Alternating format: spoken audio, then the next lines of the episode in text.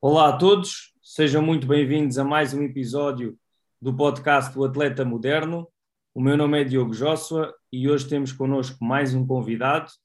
O convidado é o Sandro Freitas. Sandro, muito obrigado pelo teu tempo e disponibilidade.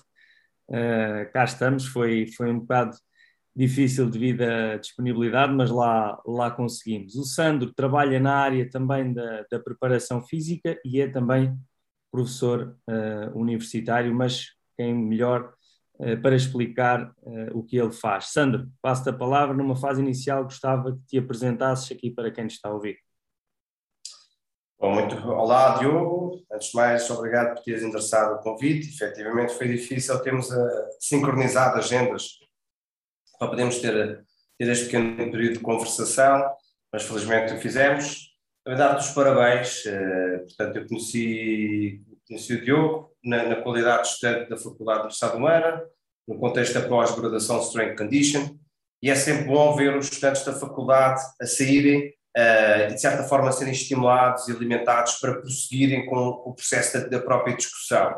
Uh, e tens um, um, projeto que é o, atleta, o podcast Atleta Moderno, acho que é um, um excelente contributo em que vais convidando várias figuras, uh, seja de natureza académica, seja do contexto da prática, ou às vezes até próprios atletas, daquilo que eu posso perceber, para darem a sua perspectiva sobre como, qual é a abordagem a ter uh, uh, no, nos tempos contemporâneos que, que vivemos. Portanto, muito, muitos parabéns, Diogo, pelo, pelo, pelo projeto e espero que possas continuar. Haja muitas visualizações ou poucas visualizações, o que interessa é a forma como vamos fazendo esse caminho. Obrigado. Respondendo à tua questão, o que é que eu sou? Portanto, eu sou formado em Ciências do Desporto, uh, tive, fiz uma, a, minha, uh, a minha dupla formação académica foi feita na, na Faculdade de Estado Humana, portanto, inicialmente formei-me em Exercício e Saúde uh, ao nível da licenciatura, depois prossegui de imediato para, para, para, desenvolver os meus trabalhos de doutoramento, à qual formei-me em Universidade Humana na especialidade de Biomecânica. Uh, portanto, do ponto de vista profissional, nos dias atuais, eu tenho parte considerável do tempo que eu desempenho do ponto de vista académico, ao nível da docência, de algumas disciplinas como a anatomofisiologia, a cinesiologia, a função neuromuscular e algum contributo ao nível da metodologia do treino. E depois tenho, ainda a nível académico, a função de, de investigar aspectos relacionados com a saúde e a performance de atletas. Atualmente tenho estado a, desenvolver atividade científica nesse sentido. Numa área muito concreta, que é a área da função neuromuscular. E tenho, em paralelo, tenho outros projetos de natureza profissional. No que diz respeito ao, ao aspecto esportivo, tenho, tenho, tenho tido práticas de consultoria atletas e equipas nacionais e internacionais uh, relativamente à saúde e performance uh, atlética. Portanto, assim, de uma forma muito sumária, é isso que eu tenho uh, para apresentar. Excelente, excelente, Sandra, é isso mesmo. Uh, obrigado também pelas tuas palavras aqui ao, ao, ao, meu projeto. Vamos então passar aqui a um dos temas uh, dos quais uh, eu ouvi falar na, nessa pós-graduação na FMH, que é sobre a flexibilidade e despertou-me aqui muito, muito interesse e muita discussão porque acho que é importante os atletas, os atletas e nós também profissionais, conseguimos ouvir mesmo de quem já estudou e ainda estuda esta, esta parte. Percebermos então, a flexibilidade é também uma qualidade física importante para os atletas, correto? Ou seja, quando nós falamos também de, de aspectos como força, velocidade, às vezes esquecemos um bocadinho desta parte da, da flexibilidade. Gostava de saber um bocadinho a tua opinião e também explicar o que é que é isto da flexibilidade e como é que podemos desenvolvê-la. Muito bem. Uh, uh, o assunto da flexibilidade é um assunto que, na etapa mais inicial do meu percurso académico, eu desenvolvi algum esforço na compreensão das matérias uh, e que me levou a, à criação de um livro que curiosamente, eu publiquei de propósito, porque saberia que havia haver algumas perguntas sobre essa temática, que na altura o objetivo foi, perante um Estado em que não havia qualquer livro da autoria portuguesa uh, e em Portugal sobre a matéria da flexibilidade do alongamento, uh, decidi fazer um livro sobre questões conceptuais e taxonómicas afetas à flexibilidade e ao alongamento. Uh, fiz inclusivamente a minha tese de doutoramento sobre a temática da flexibilidade, tentando compreender as adaptações mecânicas que ocorrem ao nível do complexo musculotilhanoso quando executamos alongamento com diferentes intensidades uh, de alongamento. E, e a questão que colocas é uma questão que eu faço questão, sempre clarificar, sempre duas aulas uh, de flexibilidade de alongamento, para que as pessoas possam perceber a minha perspectiva, e acho que é uma perspectiva conservadora e mais clássica. Portanto, flexibilidade é uma qualidade inerente ao movimento humano, porque diz respeito à propriedade afeta às, às articulações, mais especificamente o ângulo que as articulações conseguem eh, desempenhar uh, no seu expoente, ou de uma forma isolada ou de uma forma conjunta, que permite fazer alcançar movimentos de maior ou menor amplitude. E depois existe um outro lado da medalha, relativamente ao alongamento. O alongamento diz mais respeito aos tecidos, portanto, os tecidos têm capacidades de formação, podem-se deformar mais, podem-se deformar menos, muito em função do seu coeficiente de rigidez uh, e as suas propriedades uh, mecânicas. Uh, e, portanto, nós temos aqui dois mundos que se acompanham da flexibilidade, tem uma, uma abordagem mais articular e o alongamento tem uma abordagem mais ao nível tecidual. Uh, se é importante a flexibilidade, é mais importante para uns do que para outros. Uh, de uma forma muito clássica e de uma forma muito simples, a flexibilidade pode ser entendida como a, a capacidade de realizar amplitude máxima de uma forma passiva, de uma forma ativa, numa uma expressão dinâmica ou de uma expressão estática, numa dada ou conjunto de de articulações. E uh, há modalidades físico-desportivas que, claramente, a amplitude articular é muito importante, como, por exemplo, nas artes marciais, como, por exemplo, no jiu-jitsu, uh, mas há outras modalidades em que a expressão da flexibilidade não é tão relevante, como, por exemplo, uh, no futebol. Não é preciso ter grandes amplitudes articulares para expressar e ter desempenho desportivo favorável. Uh, se falarmos já de guarda-redes, já, tem, já toma mais importância a flexibilidade, por exemplo. Uhum. Normalmente o guarda-redes é, é, o, é, o, atleta dentro do grupo de atletas de, de, futebol que tem maiores níveis de flexibilidade e é então necessário, aí, nesse caso particular, desenvolver alguns perfis de flexibilidade.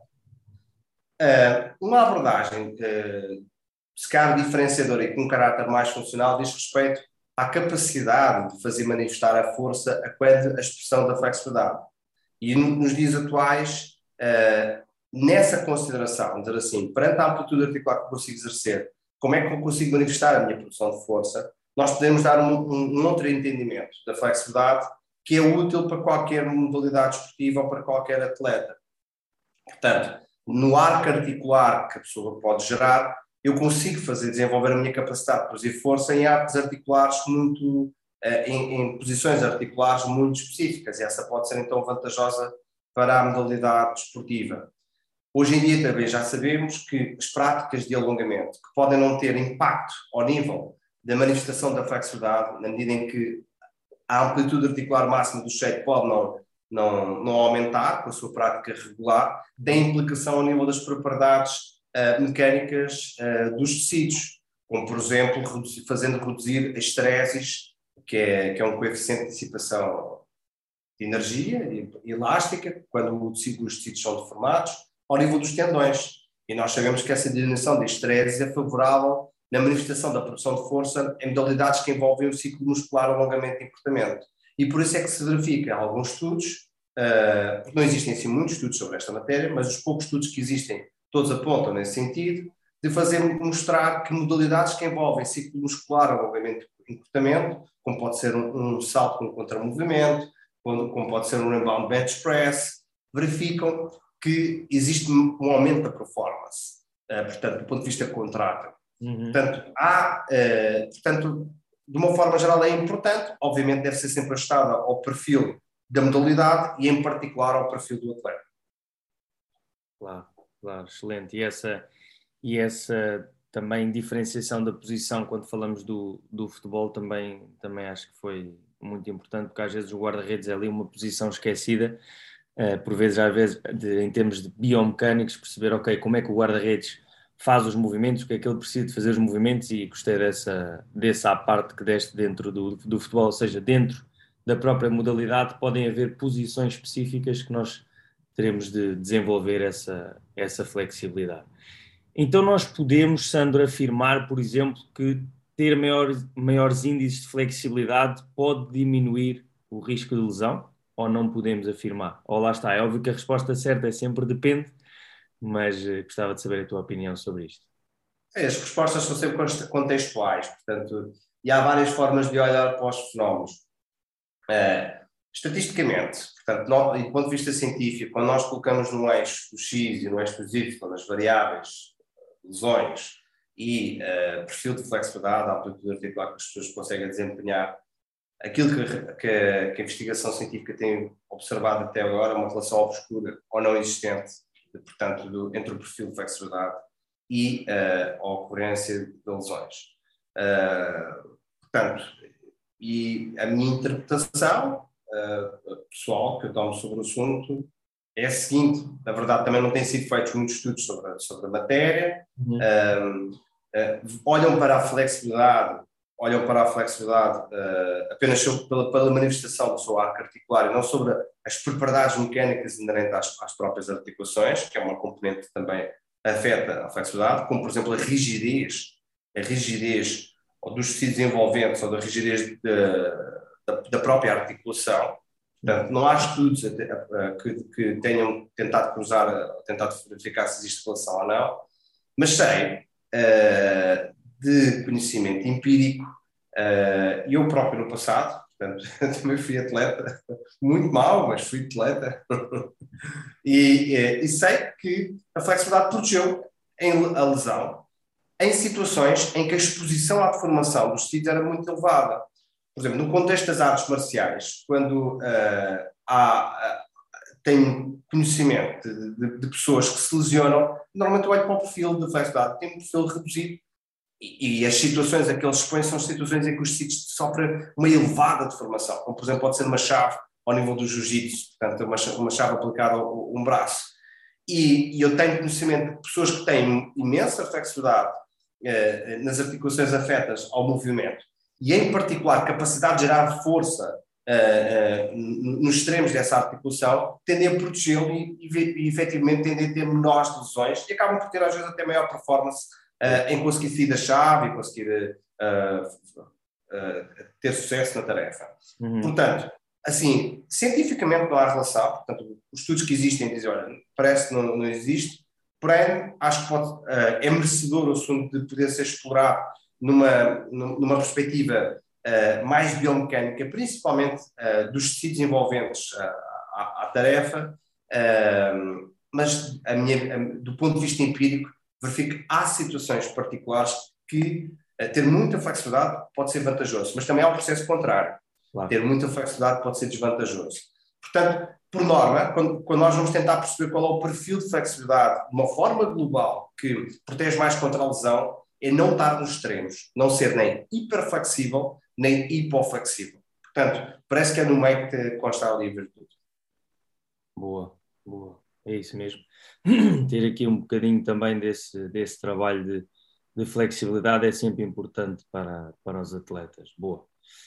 Ok, Sandra, agora falando aqui, tocando aqui num, num tema também muito, muito importante, também no qual eu, eu trabalho, principalmente com, com atletas e jogadores de futebol, e é um bocadinho também, se não estou em erro, a, a tua parte mais científica neste momento. Vamos falar agora sobre a lesão dos posteriores da coxa é uma lesão, como, como ambos sabemos, que é a mais comum uh, no futebol. Gostava de saber, perante uh, aquilo pronto, que tu, tu já estudas e estudaste, que recomendações é que podes dar para tentarmos reduzir o risco? É óbvio que isto aqui é sempre uma dor de cabeça, mas que recomendações para ti, daquilo que já sabes hoje, podias dar para reduzir esse risco de lesão, seja já que é uma lesão muito comum no futebol, ou então, por exemplo, quem já teve lesionado não voltar a acontecer essa, essa mesma lesão. Muito bem, obrigado pela questão. Sensivelmente a partir. Em 2014 foi quando eu concluí os meus trabalhos de doutoramento Uh, e na altura, uh, interessei por esta questão sobre as lesões musculoesqueléticas, em particular nos isquiotibiais, porque achei um desafio do ponto de vista científico. Primeiramente, porque apesar da crescente investigação sobre o tema, as lesões não, não, diminuem, e quando nós vamos tentar perceber uh, fatores de risco associados uh, à, manifestação deste tipo de lesão, só se conclui uma coisa. Em todos os estudos que procuram buscar ou saber examinar sobre os fatores de risco, só há um fator de risco que é consistente entre todos os estudos, que é ter historial de lesão. De resto, não se sabe mais nada. e, e, e, depois há uma coisa interessante que me fez suscitar na altura interesse, uh, que é o facto de, para, quando nós olhamos para, para, para os isquiotibiais, as lesões podem acontecer em qualquer porção muscular, é um facto, mas a expressa maioria das lesões só alcança um dos músculos, que é a longa porção do bíceps femoral, e depois há um outro músculo que tem muito menos lesões. Portanto, a incidência é muito elevada para a longa porção do bíceps femoral e muito pouca elevada para o semicondinoso. Sabemos que há diferenças do ponto de vista uh, anatómico, do ponto de vista da arquitetura, mas são músculos que têm muita similaridade. Do ponto de vista funcional, são ambos extensores da coxa, ambos flexores do joelho, ok, um faz rotação interna da perna, outro faz rotação externa da perna, mas porquê que uh, dois músculos são muito semelhantes, embora tenham as suas diferenças, um lesiona-se muito mais do que o outro. E, portanto, uh, começámos a procurar uh, fazer alguns estudos em colaboração com algumas instituições desportivas uh, no mercado e permitiu-nos desenvolver um projeto a qual hoje se denomina de Armstrong. E, portanto, nós, curiosamente, ontem tivemos o... Ontem não, antes de ontem tivemos a data da realização deste filme, não sei quando é que vai ser. Portanto, no dia 12 de outubro fizemos um seminário aos clubes participantes, nós já ao longo deste trajeto já, já quantificámos, as, uh, fazendo vários testes, mais de 300 atletas, uh, utilizando diferentes metodologias e atualmente nós estamos a, tentar olhar para o fenómeno de uma forma que espera, esperamos nós que nos possa ajudar a compreender porque é que a lesão ocorre. Uhum. Este tipo de lesão musculoesquelética é interessante porque qualquer atleta que vai ter essa lesão ele não se sente antes que há qualquer coisa mal que depois acontece a lesão. Parece que é de repente rasgou, de repente há uma lesão. Portanto, é uma coisa inesperada. Perante, uh, e normalmente acontece durante os sprints, uh, que diz inclusive que é aquilo que se pode considerar hoje em dia como prática, uma espécie de vacina uh, para prevenir a própria lesão, mas a verdade parece que aquilo que pode se constituir-se como vacina também é aquilo que causa a vacina. Portanto, o sprint que é importantíssimo, por exemplo, no futebol, uhum. uh, a maior parte dos golos no futebol são decididos por sprints. Portanto, quem, que seja quem passa a bola, seja quem uh, remata para fazer o golo, portanto, há um sprint ali envolvido, mas é, o, é durante, parece que o sprint que acontece maioritariamente este tipo de, de lesões.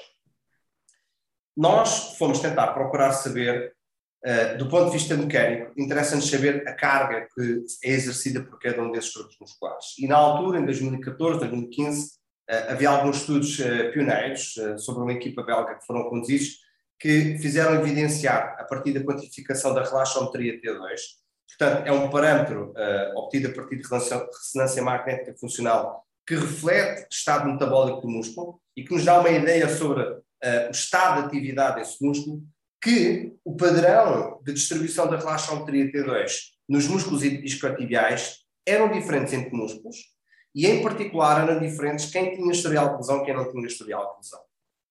E, uh, inclusivamente, verificaram que aqueles que vinham a contrair lesão futura tinham uh, um padrão de alteração de carga de tal forma que dava a entender que a longa porção do bíceps femoral tinha uma maior sobrecarga metabólica e o semitendinoso uma menor sobrecarga metabólica.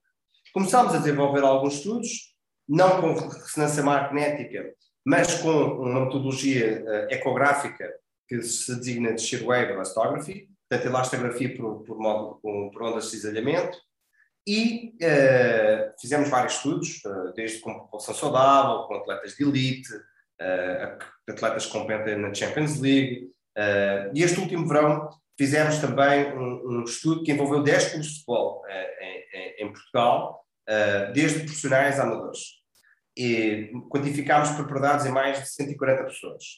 Uh, e, e, e, tivemos algumas conclusões interessantes.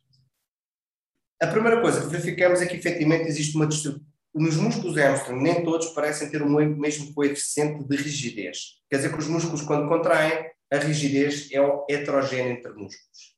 E que sabemos que a fadiga, que é um fator que aumenta a suscetibilidade a lesão, portanto, não é um fator de risco, mas aumenta a suscetibilidade a lesão, quando, quando causada de uma forma muito localizada, parece alterar a carga que os músculos realizam a quando a instalação da fadiga.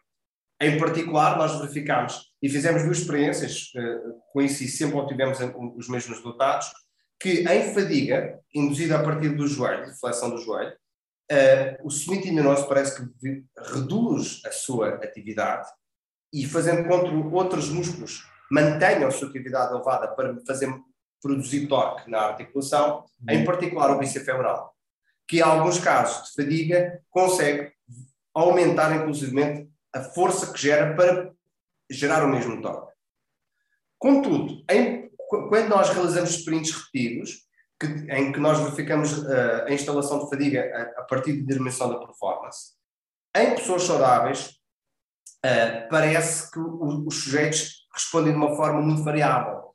Portanto, pessoas saudáveis respondem de uma forma muito variável, o que significa que, por vezes, pode, a, a alteração do padrão de carga pode alterar-se de diferentes formas. Portanto, hoje faz 10 sprints e nós vamos explicar o que aconteceu ao padrão de distribuição de carga. Ele responde de uma, de uma maneira, fazemos 10 sprints num outro dia, os mesmos sujeitos, ele responde de uma, uma forma muito diferente. Parece que a variabilidade da resposta uh, ocorre em sujeitos saudáveis. E nós, com isso, vamos tentar perceber o que é que acontecia do ponto de vista uh, dos atletas que tinham historial de lesão. Talvez tivessem um comportamento sistemático, uh, em particular aqueles que têm historial de lesão, que nos pudesse dizer, oh, ok, eles respondem sistematicamente com sobrecarga a determinados grupos musculares altos.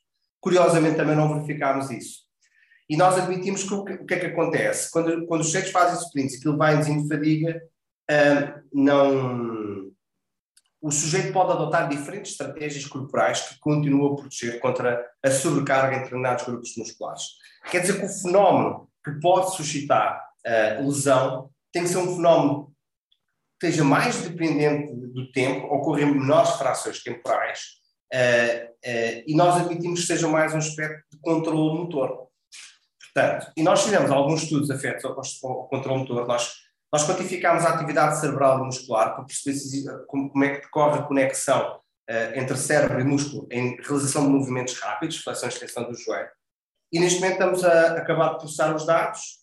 Uh, já temos algumas medidas relativamente à manifestação do, do torque uh, ao longo do tempo e percebemos que o processo de controle motor em, em pernas, perninhas que têm historial de lesão e aquelas que não têm historial de lesão, são, são dispares, portanto, nós conseguimos encontrar diferenças uh, e, e, assumimos que uh, a variável uh, ou a dimensão que possa ajudar a explicar não seja tanto mecânica, mas, mas por sua vez tem repercussão mecânica, vamos dizer assim, mas a causa não é de natureza mecânica, mas tem a ver mais com a questão do controle motor. Portanto, admitimos que alguns, por uma razão que ainda não percebemos como, a mecânica da contração altera-se porque a capacidade de ativação dos músculos também se altera e cria forças excessivas em determinadas regiões musculares que vão aumentar uh, o stress e, por sua vez, são, vão conduzir a lesão.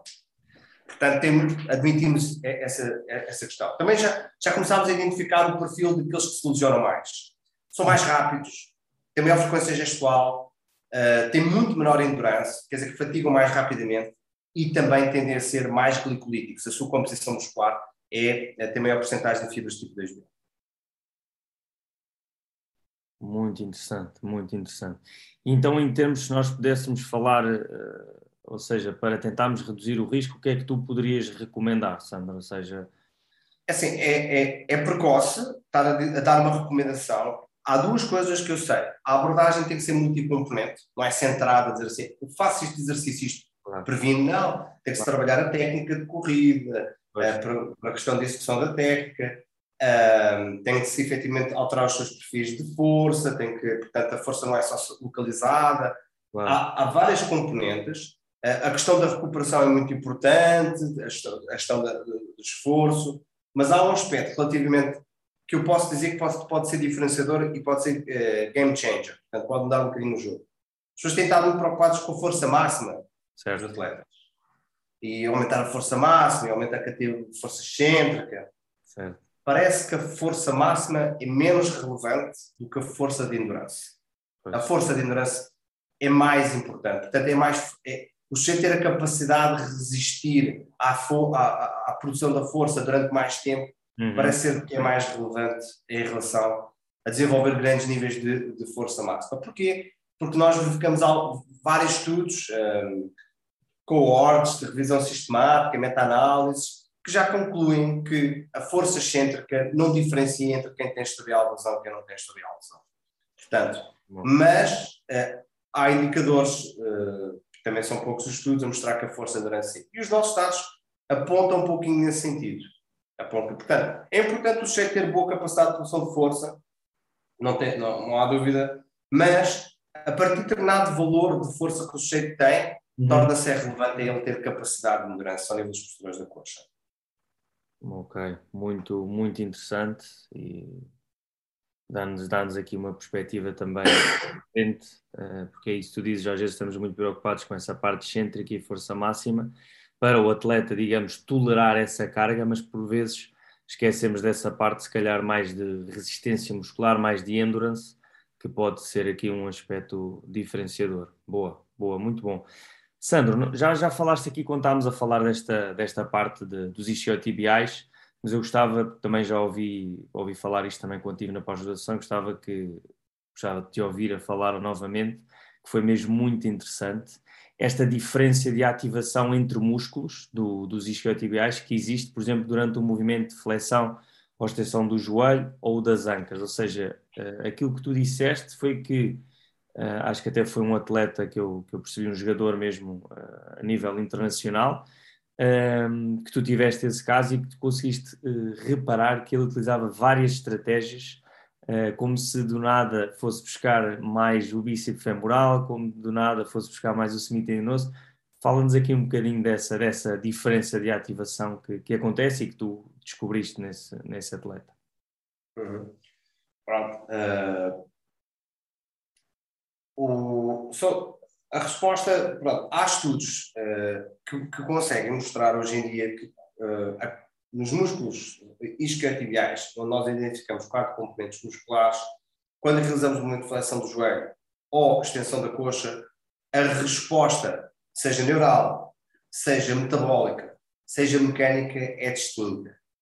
Em, em particular, quando nós, fazemos, nós sabemos, por exemplo, quando fazemos mais flexão do joelho, tende e comparando só estes dois músculos, semitendinoso e longa porção do bíceps femoral, o semitendinoso tende a ser mais predominante para a realização de tarefa de flexão do joelho em comparação ao bíceps femoral, portanto tem um maior peso relativo na, na, na, geração de força e contributo para a geração de torque, comparado com a extensão da coxa, em que nós verificamos maior contributo da longa porção do bíceps femoral em relação ao semitendinoso. Admitimos que estas diferenças tenham a ver com vantagens mecânicas ao, ao, ao nível do momentário, tem nas articulações e o sistema acaba por recrutar o músculo está mais predisposto ou mais capaz, ou com maior vantagem mecânica para realizar a, a tarefa. No caso concreto que falas, foi uma experiência que, quando estava a avaliar um atleta, era um atleta de elite, hoje em dia compete noutros campeonatos, uh, uh, um atleta da Seleção Nacional, inclusivamente, não vou revelar a identidade, mas verifiquei que quando, quando, quando ele estava a realizar o protocolo de fadiga, o, e, era, e ele, ele, tinha uma imensa endurance à tarefa. Aliás, foi, foi, foi, foi, o atleta que durou mais tempo a realizar uma tarefa de, de contração de 20% eh, da força até à exaustão. Ele teve mais de 40 minutos eh, a contrair a 20% eh, até a exaustão. E, e acho que continuava mais se não houvesse um estímulo, de certa forma, pelo fatigar. e, e aquilo que verificava porque nós estávamos a quantificar a rigidez dos músculos, mas só podíamos nos focar em dois músculos, não tínhamos mais sondas para poder olhar para outros músculos, mas visualmente eu verificava a inteligência do atleta, em, e, e, e, isso através da alteração da forma da, à superfície corporal dos, dos grupos musculares. Ele ia buscar gêmeos, e depois parecia que ia buscar bíceps femoral, depois ia buscar o compartimento interno. Portanto, ele geria no fundo, dizer assim: bem, os músculos que já falava de si, olha, estou a ficar um bocado cansado, agora trabalha tu, agora vou trabalhar eu. E, tu, e nós verificávamos o músculo à superfície corporal a alterar a sua forma. E, foi, e, e é interessante, porque nós contamos. há este problema, às vezes, na, na dimensão científica, que é os cientistas só olham para os números, para os dados. Não, temos que olhar para as pessoas e ver o que é que está a acontecer. Isso é, isso é uma coisa que os treinadores fazem melhor, muito melhor que os cientistas, que é olhar para a pessoa e ver a pessoa. E às, vezes, e às vezes identificam soluções sem ter dados, que é outra, outra das realidades. Não? Às vezes não é preciso ter dados para concluir que se disparar à cabeça de uma pessoa ela vai morrer. Portanto, não, não tenho que disparar, vou disparar 100 vezes para ver quantas pessoas é que morrem. Não, estatisticamente está comprovado que se der um tiro à cabeça, a pessoa morre. Não, basta olhar, a pessoa vê e dizer isto está a acontecer. E então eu, eu verifiquei o fenómeno e, e achei super interessante. Uh, ou seja, em média, os atletas faziam 8 minutos na tarefa. Ele fez 40. Portanto, ele fez 40. E depois, ao observar a estratégia de ele realizar a tarefa, disse assim: isto é um atleta inteligente. É um atleta, e aliás, eh, eu admito que a capacidade do atleta gerir o seu esforço, conseguir ter variabilidade inerente ao seu movimento, é fundamental para o proteger contra a lesão. E nós temos dados que até reforçam isso. É que a variabilidade, eh, por exemplo, ao nível da administração do torque, uh, são atletas que tendem a ter menor, uh, muito, menos lesões. E, portanto, foi uma história engraçada que, que tive com esse, que esse atleta, fora de campo, porque ele é exímio dentro de campo, ele é exímio, é um, é, desde os escalões de formação até os dias de hoje, portanto, e, e compete no, no, mais alto nível, uh, ele, ele deu-me deu uma lição. E já agora, Sandro, os outros uh, que também avaliaste, uh, que duraram apenas 8 minutos, também utilizavam estratégias assim semelhantes ou, ou não? Foi só mesmo nesse ah. atleta que. Portanto, ou seja, a expansão muscular, a minha observação foi a expansão muscular, ao contrário, o músculo, o músculo uh, manifesta-se à superfície corporal, eles têm muita pouca tecido adiposo, portanto eu consigo observar as formas musculares. Não observava tanto. Talvez por aquele atleta ter demorado mais tempo, olhasse mais para as pernas dele, o que é que está aqui a passar. É? claro. Mas não, não verificava, acho que eles eram, eram muito menos variáveis na tarefa, faziam flexão da perna e estavam os músculos todos tensos. Portanto, não, se disser assim, daquilo que tu lembras, portanto, a recolha foi feita há, há, em 2017, há quase quatro anos atrás. Uh, aquilo que eu me lembro foi dizer assim: este atleta era diferenciador. Ele, ele conseguia ajustar diferentes estratégias de coordenação intermuscular para garantir maior performance na tarefa. E faz algum sentido. Portanto, uh, se o sujeito tem sete players, uh, se todos conjuntamente gerarem o mesmo esforço, coletivamente vão fatigar Uh, e, enquanto equipa, agora se forem trocando o trabalho entre si, perante as vantagens individuais de cada um, faz sentido, portanto, consegue ter maior performance na tarefa. Claro. É a mesma coisa que uma equipa de futebol, se todos correrem ao mesmo tempo em relação à bola, portanto a equipa vai se fatigar mais rapidamente, não vai jogar, não vai. Não, tem que haver atuação individual de cada um dos elementos e em relação entre si, tem que haver coordenação interpessoal. E qual é que é, digamos, tu olhando para isso, como é que nós, por exemplo, enquanto preparadores físicos, poderíamos uh, trabalhar nesse sentido? Para... Pronto, isso é uma boa questão. Dizer assim, então como é que eu faço isto na prática? É, é, é dar-lhe variabilidade. É conferir variabilidade ao estímulo. Okay. Ou seja, o treinador, e aqui dizemos assim, não há critério ainda definido, às vezes tem, tem que ser baseado um pouquinho na intuição, na percepção do próprio atleta. É uma tentativa e erro de certa claro. forma, mas, mas, mas seguindo este princípio, dizer assim, aquilo que é básico é fundamental, eu vou-lhe dar. Vou-lhe aumentar a força uh, do sujeito, vou-lhe dar a força inerente, mas vou-lhe criar variabilidade no sistema, vou-lhe vou uh, vou, vou, vou conferir para que ele uh, seja estimulado a adversidades em diferentes circunstâncias. E depois, no contexto real, ele de uma forma autónoma, inconsciente, às vezes até involuntária, ele consiga autorregular-se Portanto, dar variabilidade acho que é uma, é uma segunda etapa do processo de treino muito importante. Ok. Muito, muito interessante. Muito obrigado, Sandro.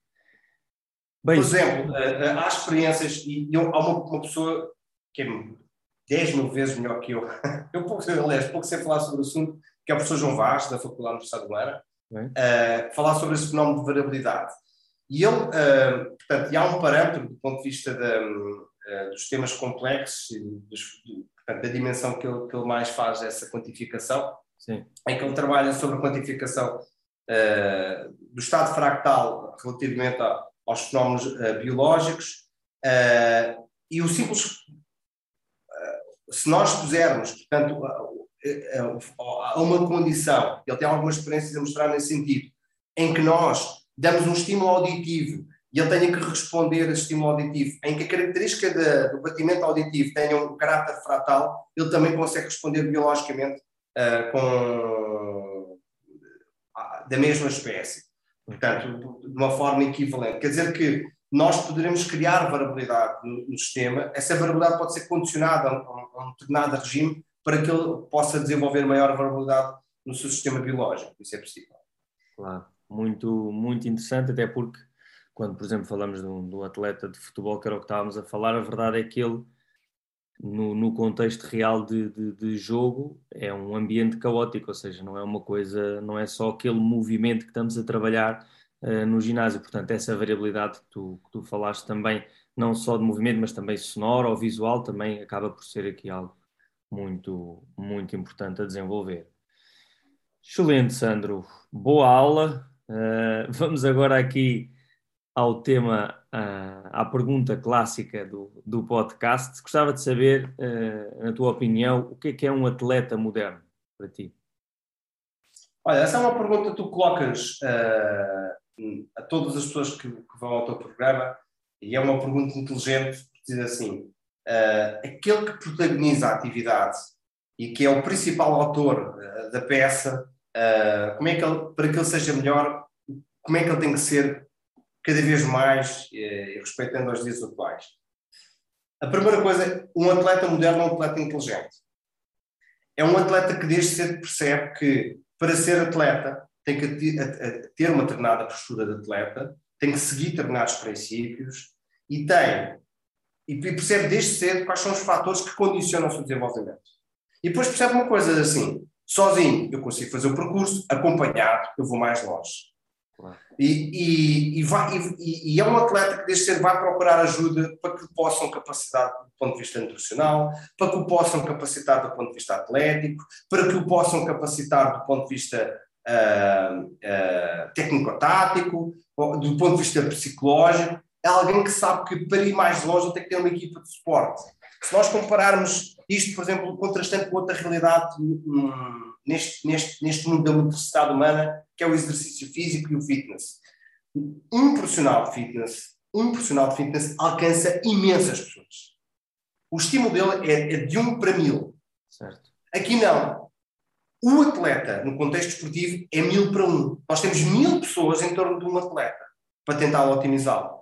E, portanto, se o atleta deixa de perceber que a relação é, é, é, exatamente esta que se passa, ele vai procurar ajuda e vai perceber que treinar, em última instância, depende de si, mas com a ajuda de outros uh, ele chega, chega mais longe. Mais nada. Muito, muito bem dito, Sandro. Muito, muito obrigado. Muito, muito bem dito e muito completo. E também passa um bocadinho por esse uh, o meu objetivo deste, deste projeto, também ouvir os profissionais a falarem disso. E agora explicaste deste aí uma, uma analogia muito, muito interessante uh, sobre o atleta. Sandra, agora para finalizarmos aqui uh, o nosso episódio, uh, onde é que as pessoas podem encontrar mais sobre, sobre ti, sobre o teu trabalho, ou contactar-te? E também, se quiseres, estás à vontade para falar dos projetos que, que tens e que também já falámos sobre o Armstrong e outros, se tiveres, uh, para quem nos irá ouvir, nunca se sabe. Pronto, as pessoas podem procurar, tens, tens minhas páginas de onde, ResearchGate, onde, vê, onde eu, os artigos que eu vou publicando, eu coloco-os lá nas minhas redes, nas redes sociais eu também vou colocando alguma informação sobre a minha atividade. Em particular sobre Armstrong, nós realizámos agora um seminário que foi restrito aos clubes participantes uh, no evento e parceiros. Uh, e nós agora vamos fazer um, um, seminário com caráter internacional. Vamos ter aqui muito bons palestrantes, vai, vai, palestrantes que vai acontecer no próximo semestre de 2022. Portanto, há alguns entre março e abril. Nessa altura uh, vão, irão ver nas redes sociais e nos, os mailing lists das várias entidades associadas à promoção do evento. Eu desde já uh, uh, endereço o convite aqui ao David, ao Diogo, aliás, desculpa, ao Diogo para estar, para estar presente. E na altura certa também depois passarei para que tu também possas divulgar nas tuas redes de contacto e dar a oportunidade às pessoas de estarem presentes, uh, virem ouvir falar sobre a investigação do Armstrong, mas também de outros palestrantes internacionais uh, que irão dar o seu contributo. Ok, maravilha. Estaremos à espera então dessa, dessa, desse webinar, dessa conferência. Excelente. Ok, Sandro, mais uma vez, muito obrigado pelo teu tempo, por, esta, por este nosso grande episódio. Aprendemos muito e quem nos está a ouvir também acredito que tenha, que tenha aprendido muito. Muito obrigado e muito obrigado também a quem nos está a ouvir. Obrigado, Diogo, e continuação do bom projeto. Obrigado.